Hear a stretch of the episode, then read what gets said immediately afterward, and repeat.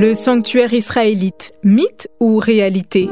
Candy et Samantha s'y gèrent. Bonjour à tous nos amis auditeurs, bonjour Candy. Eh bien, bonjour à toi Samantha, j'espère que tu vas bien, grâce à Dieu. Oui, on peut dire que de mon côté, l'année a bien débuté, et toi? Mais Dieu merci, ça va, et je souhaite également une très bonne... euh, euh, journée. Euh, Enfin, on a déjà souhaité les meilleurs voeux, donc euh, voilà, on continue dans ce mois de janvier. Mais en tout cas, je souhaite une très bonne journée à tous nos amis auditeurs. J'espère que, en tout cas, la semaine se déroule bien de votre côté. Alors, comme à l'accoutumée, chers amis auditeurs, nous aimons toujours commencer par un petit verset d'encouragement parce que nous avons conscience que la vie est faite de hauts, de bas, comme on dit, de montagnes et de vallées, et que certains d'entre nous, nous sommes plus sur la montagne, tandis que d'autres, nous sommes dans la vallée. Donc, j'aurais aimé partager avec vous un psaume qui se trouve, euh, un texte qui se trouve dans le psaume 34, les versets 5, 6 et 7, qui nous dit j'ai cherché l'Éternel et il m'a secouru. Il m'arrache à toutes mes frayeurs. Quand on regarde à lui, on resplendit de joie et le visage n'a pas à rougir. Quand un malheureux crie, l'Éternel entend et le sauve de toutes ses détresses. L'ange de l'Éternel, on peut aussi lire le verset 8 qui nous dit que l'ange de l'Éternel campe autour de ceux qui le craignent et il les délivre. Ben, ça, c'est un très bon choix. L'Éternel a une belle promesse pour nous, pour vous, chers amis auditeurs, en, cette, ce matin, que nous puissions toujours tourner nos regards vers lui, en dépit de tout ce que nous pouvons vivre au quotidien, qui peut avoir tendance à nous décourager. Il ne faut pas baisser les bras, il faut garder les yeux vers le ciel et surtout garder les genoux fléchis devant notre roi. Amen. Voilà. Alors, effectivement, donc nous sommes de retour dans notre émission Le Sanctuaire israélite, mythe ou réalité. Et donc, euh, en ce matin, eh bien, comme vous le savez, hein, nous allons continuer notre, notre déroulement, notre développement sur ce thème vraiment qui a beaucoup à nous dire. Voilà. Tout à fait. Je pense que justement, Candy, euh, depuis, nous sommes aujourd'hui à la huitième émission. J'espère que nos amis auditeurs ont de plus en plus cette conviction que ce sanctuaire que Dieu avait demandé à son peuple d'ériger n'était pas simplement euh, n'était pas seulement un mythe, mais c'est une réalité dans la vie de chacun d'entre nous. Tout à fait. Donc aujourd'hui, Candy, quel aspect du, quel aspect du sanctuaire allons-nous voir ensemble? Très bien.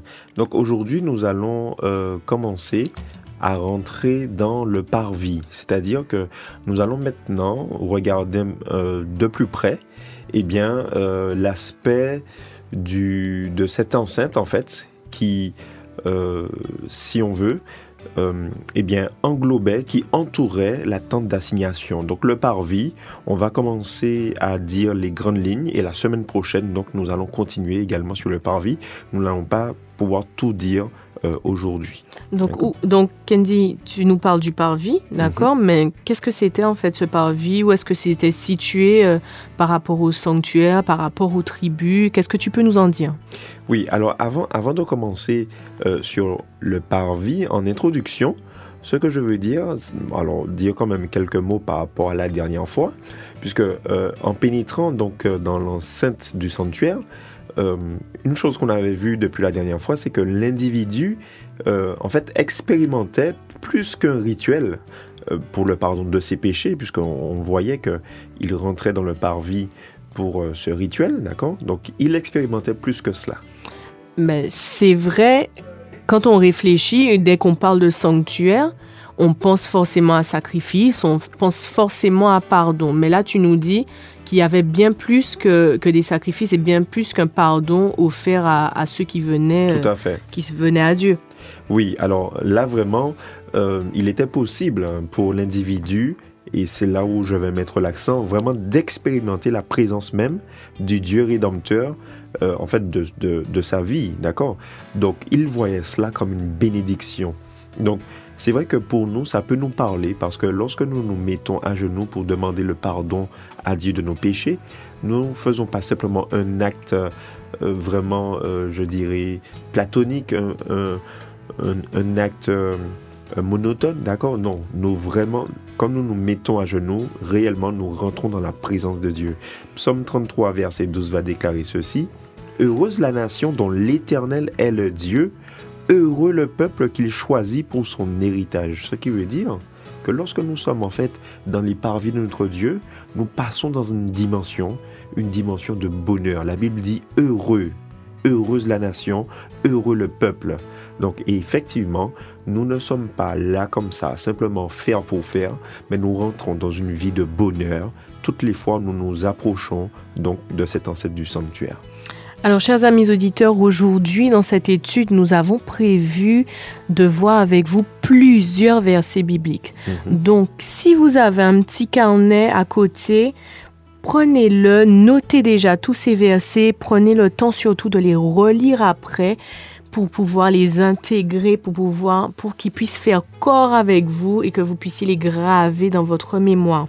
Donc, Candy nous a déjà présenté le psaume 33 au verset 12, mhm. mais je vous invite maintenant à prendre le psaume 84 avec nous, au psaume 10 qui nous dit... Au verset 10, oui. Au, oui, psaume 84, verset 10, merci Candy, qui nous dit un jour dans tes parvis vaut mieux que mille ailleurs. Donc ça, ça, ramène un petit peu, Candy, à ce que tu viens de nous dire, que qu'il venait en fait avec cette joie dans le cœur, que lorsqu'on est dans la présence de Dieu, qu'on a cette joie, cette paix qui nous envahit et qu'on ne peut que reconnaître qu'elle ne vient pas de nous et qu'elle vient d'en haut. Voilà, parce qu'en fait, euh, ce psaume-là, donc le psaume 84, verset 10, a été prononcé par le roi David.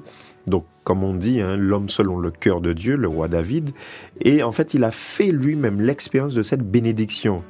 Donc bien sûr, on sait que ce n'est pas lui qui a euh, bâti, construit le temple de Jérusalem, mais en fait, il a contribué en rassemblant à Jérusalem donc tous les matériaux nécessaires à sa construction.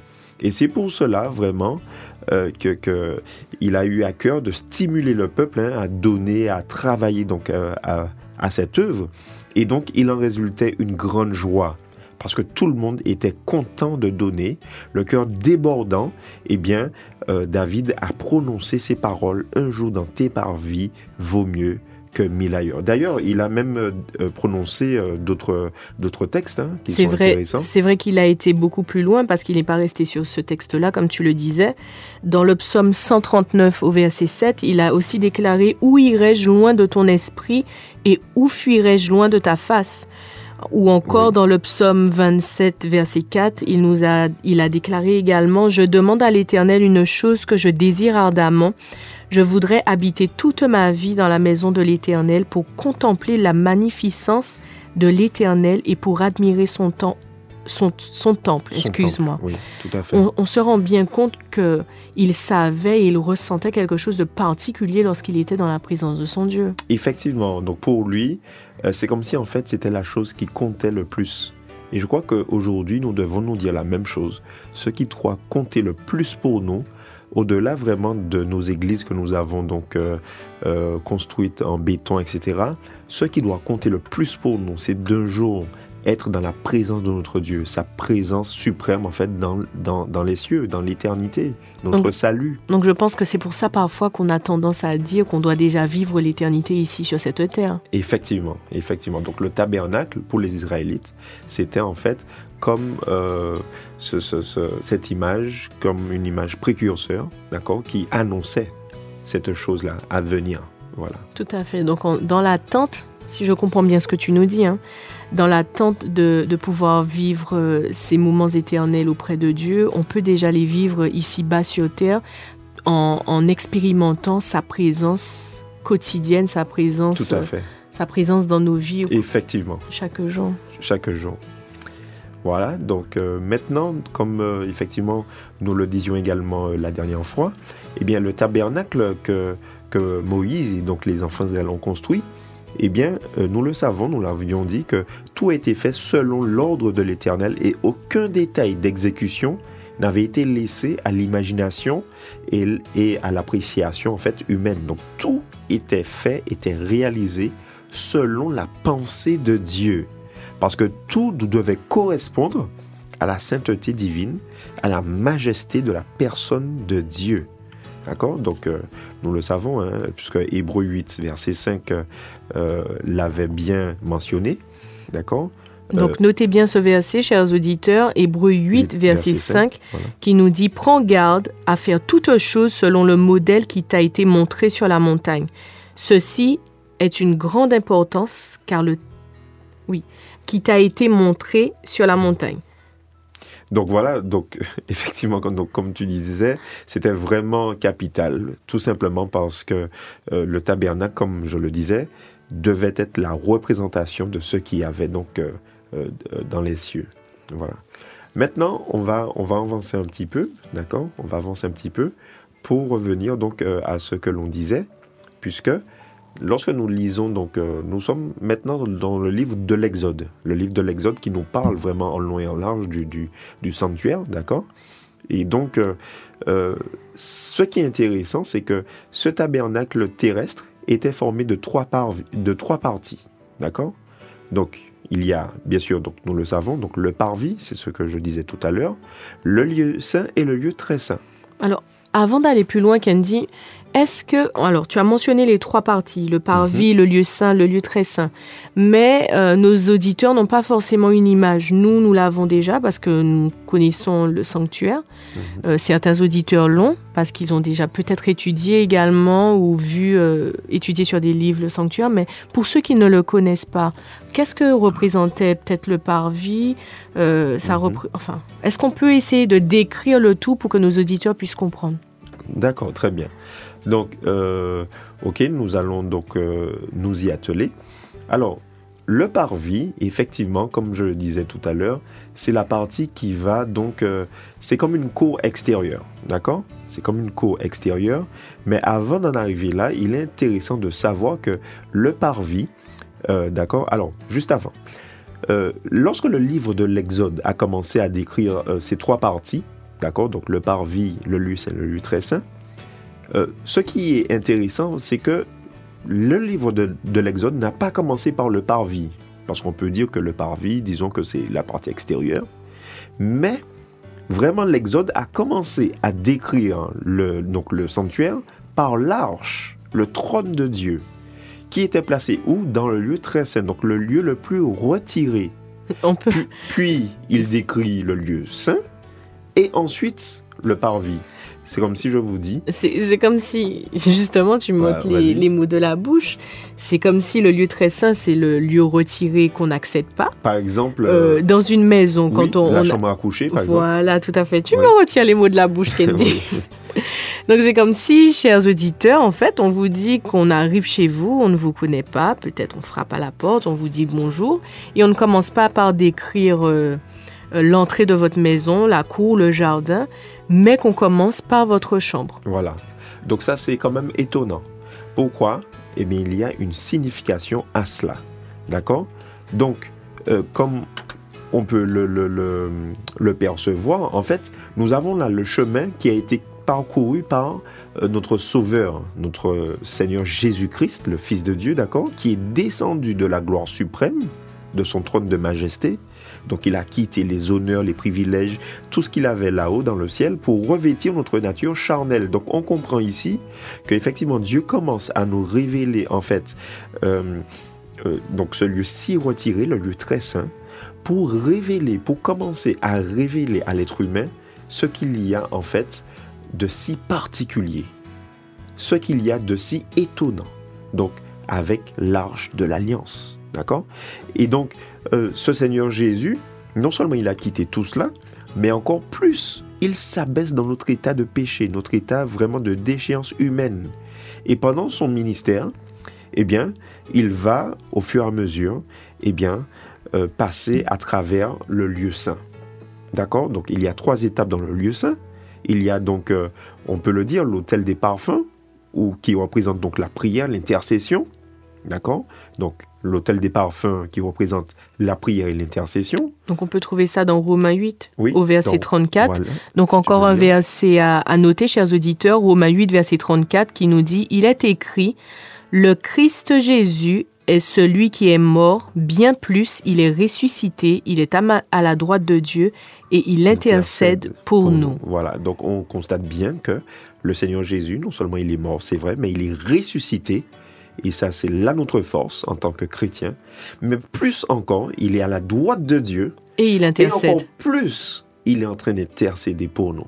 C'est merveilleux. C'est merveilleux. Donc là, il n'est pas là, les bras croisés, en train d'attendre la, que la trompette puisse résonner. Non, il intercède pour nous. Parce que souvent, Kenji, euh, excuse-moi si je te coupe, souvent on a cette impression hein, de se dire parfois que Dieu il est peut-être au-dessus de nous, il nous regarde là et qu'il n'agit pas forcément lorsqu'on en a besoin. Tout à fait. Pourtant, le sanctuaire nous montre bien que c'est pas du tout la réalité des choses, qu'il est là et qu'il intercède pour chaque être humain, pour chaque personne qui vit sur, sur cette terre. Voilà, et même pendant son ministère terrestre, hein, à plusieurs reprises, il a dû intercéder afin de guérir, de ressusciter, etc.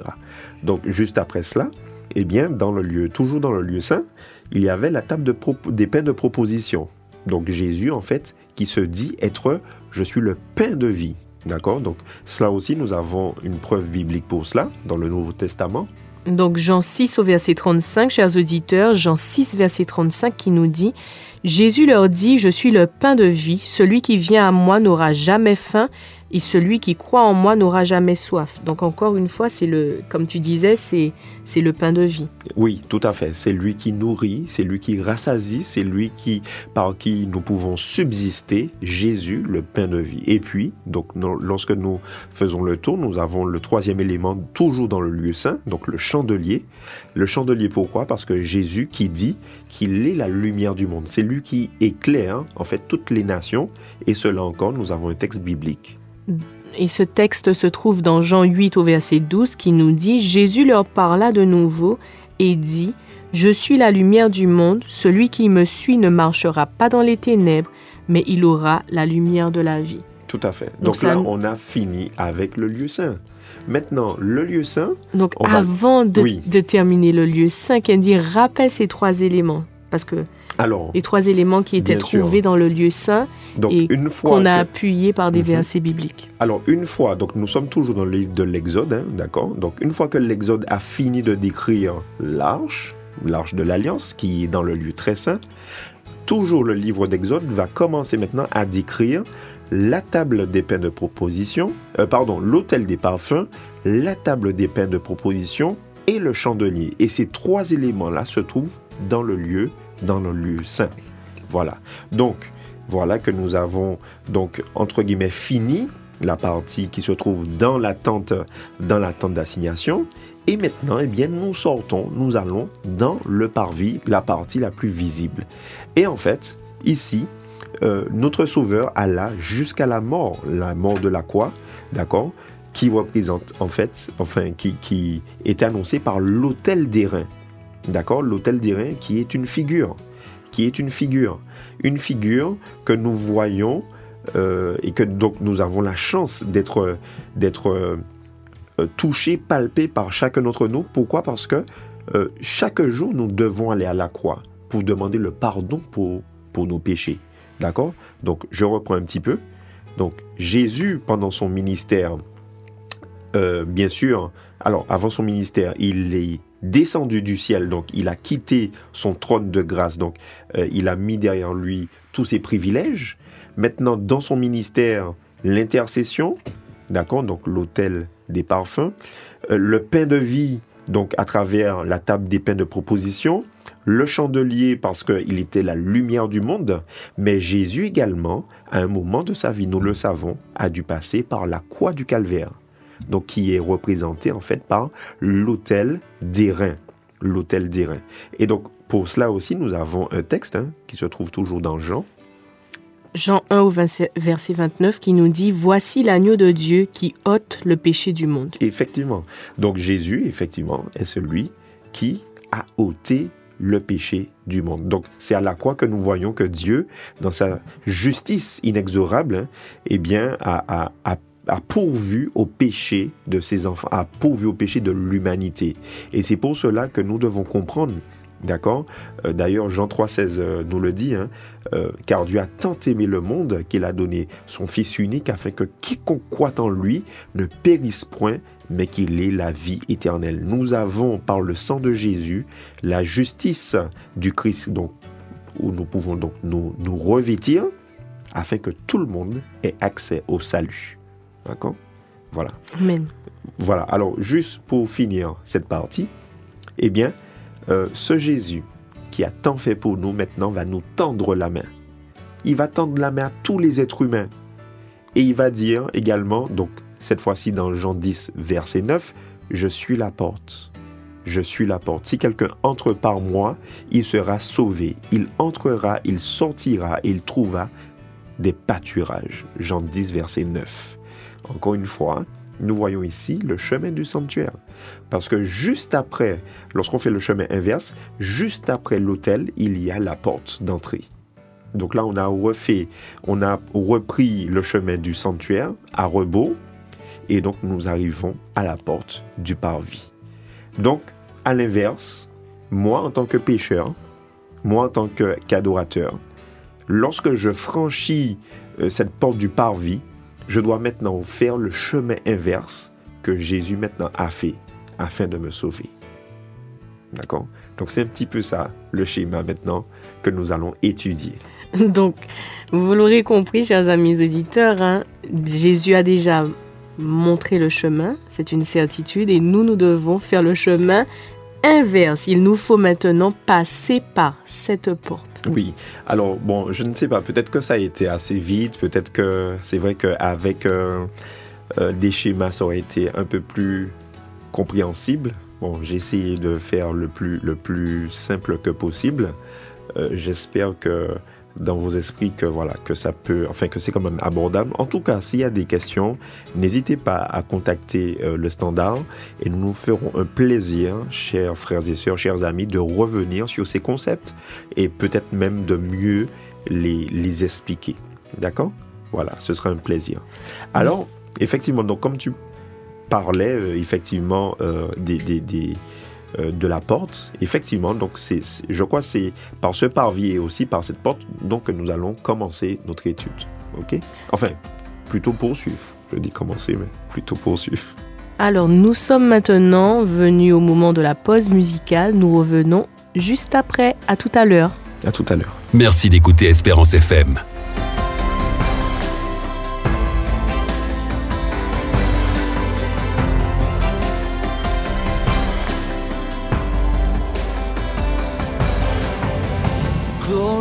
To God, peace on earth, goodwill to all men.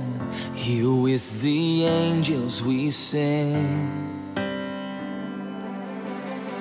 And as He reigns from above, may He reign in our hearts, our sovereign Lord and King. Oh, Emmanuel. Oh,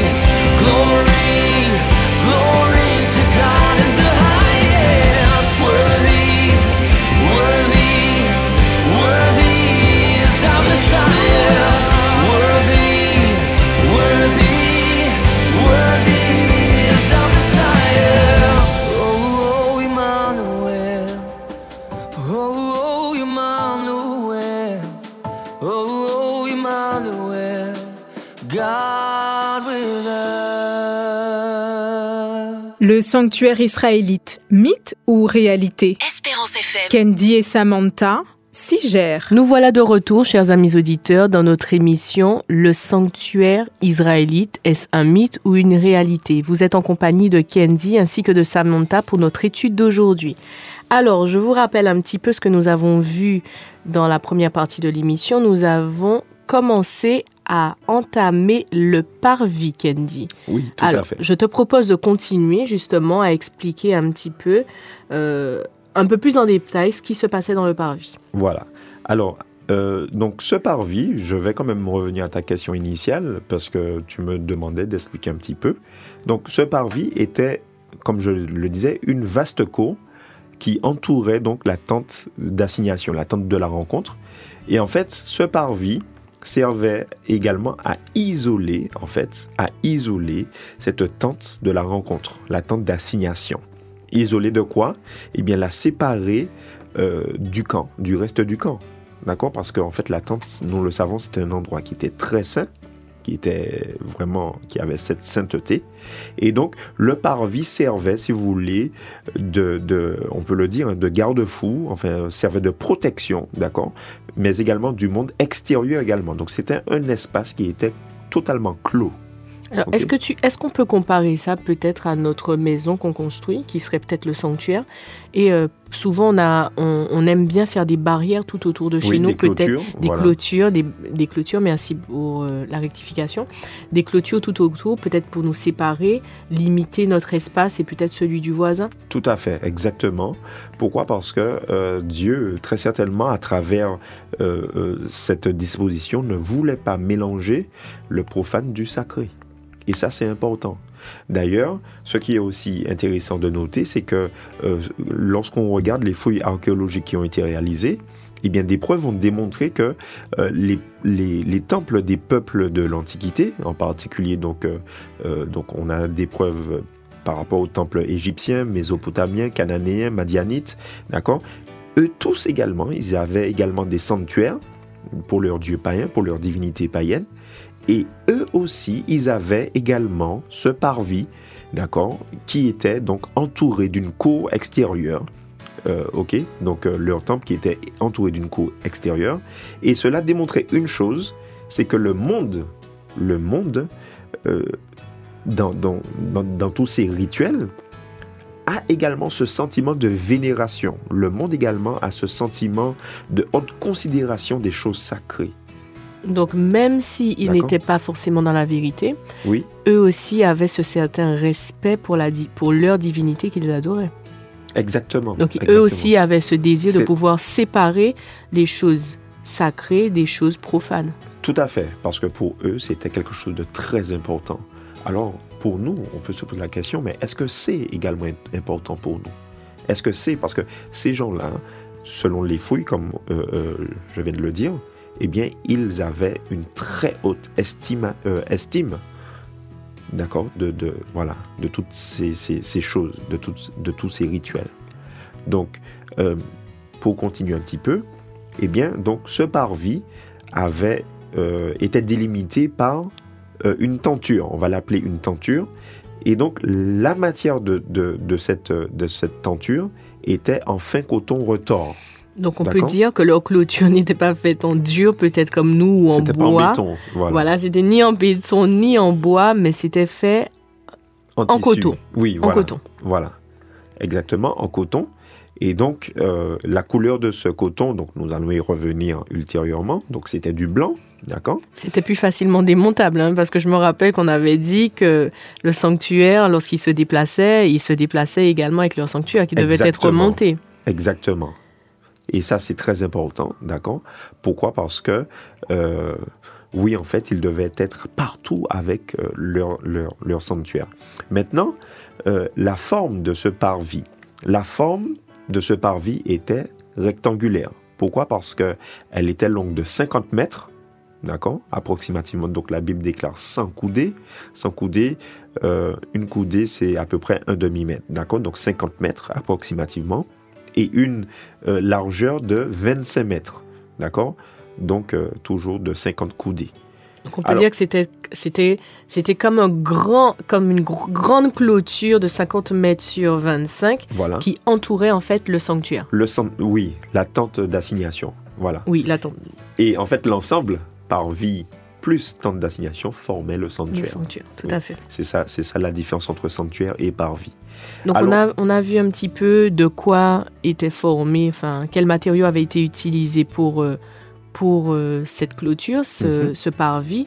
Mais qu'est-ce qu'il y avait à l'intérieur, Candy Alors, euh, dans, dans ce parvis, eh bien, comme je l'ai mentionné tout à l'heure, il y avait deux choses qu'on retrouvait, au moins, au moins deux choses. Donc, je ne vais pas rentrer dans tous les détails, mais euh, voilà, pour euh, euh, aller droit au but, puisque nous allons le voir ultérieurement, on retrouvait donc l'autel des holocaustes, ok, et également la cuve d'airain, ok. Voilà, donc, et bien sûr, un peu plus loin, il y avait donc, comme je le disais, l'édifice du lieu saint, du lieu très saint, donc la tente d'assignation. Et comme je le disais, cet espace-là était clos. Et ça, c'est important. D'ailleurs, je n'ai pas parlé de la hauteur euh, de cette tenture. La hauteur de cette tenture, selon la Bible, donc tout cela, bien sûr, hein, nous pouvons les vérifier donc euh, dans Exode 27 et Exode 38, ok? Euh, Ces deux chapitres en parlent. La hauteur du parvis était de 5 coudées, soit 2 mètres 50. Et il me semble aussi que c'était très opaque. Voilà. Et en fait, le, le- le tissu qui était tissé, qui avait été donc confectionné, n'était pas un tissu transparent. Ce qui veut dire que ce n'était pas un tissu assez fin. Vous voyez, parfois on peut voir à travers un voile, on peut voir à travers, euh, je sais pas moi, par exemple une écharpe ou euh, une, euh, enfin voilà, enfin vous comprenez, un tissu assez fin. Mais celui-ci était assez épais, était très épais il était complètement opaque, Samantha, effectivement, comme tu le dis. Et ça, c'est très important. Donc le Et nous avons au moins deux enseignements par rapport à ce tissu qui était opaque. donc on peut dire, on peut dire que, que le, le sanctuaire, le tabernacle était vraiment isolé du, Effectivement. du peuple. Tout, sachant que le peuple était quand même tout autour, tout autour du sanctuaire, Mhm. Dieu, en, en donnant des instructions à Moïse, a vraiment voulu que son sanctuaire soit vraiment mis isolé, mis Isolé. à part. Tout à fait. Et donc, comme je le disais, et voilà, je pense que nous allons donc euh, nous arrêter ici euh, pour, cette, euh, pour cette émission. Nous allons finir avec donc ces deux enseignements. Premièrement, la raison pour laquelle euh, cette tenture de ce parvis était complètement opaque, c'est premièrement parce que ceux du dehors ne pouvaient voir ce qui se passait à l'intérieur. En fait, ici, pourquoi toute curiosité devait être stoppée, devait être arrêtée? Parce que très souvent, on n'a rien à voir, on, on ne veut rien avoir à faire avec Dieu, on ne veut rien avoir à faire avec ses commandements, avec sa parole, avec ses enseignements, etc. Mais très souvent, eh bien, il y a une certaine forme de, de, de parfois, enfin, je De ne sais pas comment, curiosité. oui, de curiosité, enfin, je ne sais pas trop comment on peut appeler cela, mais il y a parfois des personnes qui sont effectivement de nature curieuse. D'ailleurs, lorsqu'on lit euh, la vie de Jésus, on constate qu'il y a beaucoup de personnes qui suivaient Jésus, il y avait des foules et des foules qui, qui le suivaient, mais c'était pourquoi Parce qu'il réalisait des miracles. D'ailleurs, beaucoup ont demandé des miracles, les pharisiens, les scribes, etc. Et à plus d'une reprise, Jésus a dû répondre, eh bien, si vous ne croyez pas en moi, vous n'aurez aucun miracle. Vous n'aurez aucune réponse parce que tout est déjà écrit dans les Écritures. D'ailleurs, ils n'ont pas voulu croire aux Écritures. Donc c'est vrai que très souvent, nous n'avons pas réellement d'intérêt pour Dieu, nous n'avons pas réellement d'intérêt pour sa parole, mais nous voulons voir simplement, comme tu le disais en fait, par curiosité, voir pour voir, voir pour satisfaire une, une soif euh, peut-être euh, orgueilleuse, une soif euh, stérile, une soif en fait qui ne mène pas forcément à la vie éternelle, mais une soif réellement pour en fait se satisfaire d'une manière d'une manière avide en fait. Il est vrai que si, si on en croit ce que nous avons pu lire en ce, mam- en ce matin dans, dans la Bible, euh, le peuple d'Israël devait entrer par la porte du parvis s'il souhaitait savoir ce qui, si- ce qui se passait, rentrer vraiment dans la présence de Dieu pour savoir comment... euh, Pour expérimenter. Voilà, pour Oui, voilà. expérimenter, merci. Parce que être... Enfin, avoir une tenture de 2 mètres 5, il fallait vraiment être grand hein, pour pouvoir regarder par-dessus. Tout à fait. Ce qui n'était pas possible, effectivement. D'accord. Voilà. Et donc, maintenant, donc, nous finissons avec ce dernier point. Donc, ceux qui étaient maintenant à l'intérieur ne pouvaient voir ce qui était à l'extérieur, Donc, opaque des deux faces. des deux côtés. Donc, quand je suis à l'extérieur, je ne peux pas voir à l'intérieur, donc pas de curiosité déplacée. Et maintenant, quand je suis à l'intérieur, en fait, je ne peux pas voir à l'extérieur. Pourquoi? Tout simplement parce que cela m'empêchait d'être distrait. Parce qu'effectivement, à contrario, celui également maintenant qui est dans la présence de Dieu, qui est dans cette adoration-là, parfois un téléphone sonne, un message arrive, un email arrive sur notre boîte, etc. Enfin, quoi que ce soit, nous avons telle ou telle information, voilà, comme ça qui arrive, la télé qui est allumée, la radio, etc. Enfin, quoi que ce soit, et nous sommes très rapidement déconnectés, déconcentrés de notre objectif. Et donc, celui, l'individu qui rentrait dans cette adoration-là, ne devait être distrait, ne devait être déconnecté de l'objectif suprême. Je pense que pour nous aussi, ça peut être une leçon de nous dire que, par exemple, lorsque nous, étudions la Bible, si nous pouvons le faire du- de, autrement que sur un téléphone, par Tout exemple, à fait. ce serait beaucoup plus instructif pour nous. Et le je fait crois de ne a- pas être dérangé par des notifications ou autres. Tout à fait. Ou de le faire peut-être sur... Prendre une Bible Physique. physique Mais je crois qu'il n'y a pas mieux. Je crois qu'il n'y a pas mieux. Euh, D'ailleurs, beaucoup de personnes euh, sont, sont, sont, sont d'accord à s'accorder que, effectivement, je crois que nous devons plus que jamais revenir euh, vraiment à l'origine de, de, de, de, de ce qu'est la Bible, d'accord? C'est-à-dire la version papier, parce que ainsi nous pouvons fermer, faire taire tout ce qui est autour afin de s'adonner complètement à ce que Dieu veut nous, nous enseigner. Nous arrivons maintenant au terme de notre émission d'aujourd'hui. Huitième émission, le sanctuaire israélite, est-ce un mythe ou une réalité Nous avons étudié aujourd'hui le parvis. Sou- si tu pouvais résumer en deux phrases ce qui est le plus important à tes yeux, ce serait quoi aujourd'hui? Alors moi je dirais ce qu'on vient de voir là, juste à la fin, c'est-à-dire que oui, le parvis c'est un endroit qui est complètement clos, où en fait lorsque je suis dans cette adoration-là, je ne dois pas être distrait. C'est mon Dieu et mon Dieu. Je suis vraiment dans cette connexion avec mon Dieu. Et puis la deuxième chose, simplement pour dire que nous ne devons pas mélanger le sacré du profane. Soyons vrais avec notre Dieu. Puissions nous mettre de côté tout ce qui n'est pas de lui afin que nous puissions maintenant lui appartenir en propre. Voilà. Nous avons été ravis d'être avec vous, chers amis auditeurs. Candy, je suppose que tu as été aussi ravi que moi. Bien sûr, et nous apprenons tous les jours. Tout C'est à fait. toujours un plaisir. même en étudiant toutes ces, ces, euh, ces- en étudiant tous ces versets avec vous, chers amis auditeurs, nous en sortons nous aussi édifiés, grandis et un petit peu plus proches de notre Seigneur. Nous espérons que c'est le cas également pour vous et que plus les jours passeront, plus cette conviction sera dans votre cœur que, que votre Dieu vous aime et qu'il souhaite avoir euh, cette intimité avec vous, que rien autour ne puisse vous détourner de ses voies, ni vous détourner de, de, de sa présence. Soyez bénis, chers auditeurs, et nous vous disons à la semaine prochaine. Au revoir, Candy. À très bientôt. Merci encore, Samantha. Et que Dieu vous bénisse, chacun d'entre vous, chers frères et sœurs, chers amis. À très bientôt. C'était le sanctuaire israélite, mythe ou réalité? Candy et Samantha s'y gèrent. Toujours plus d'espérance. Espérance FM.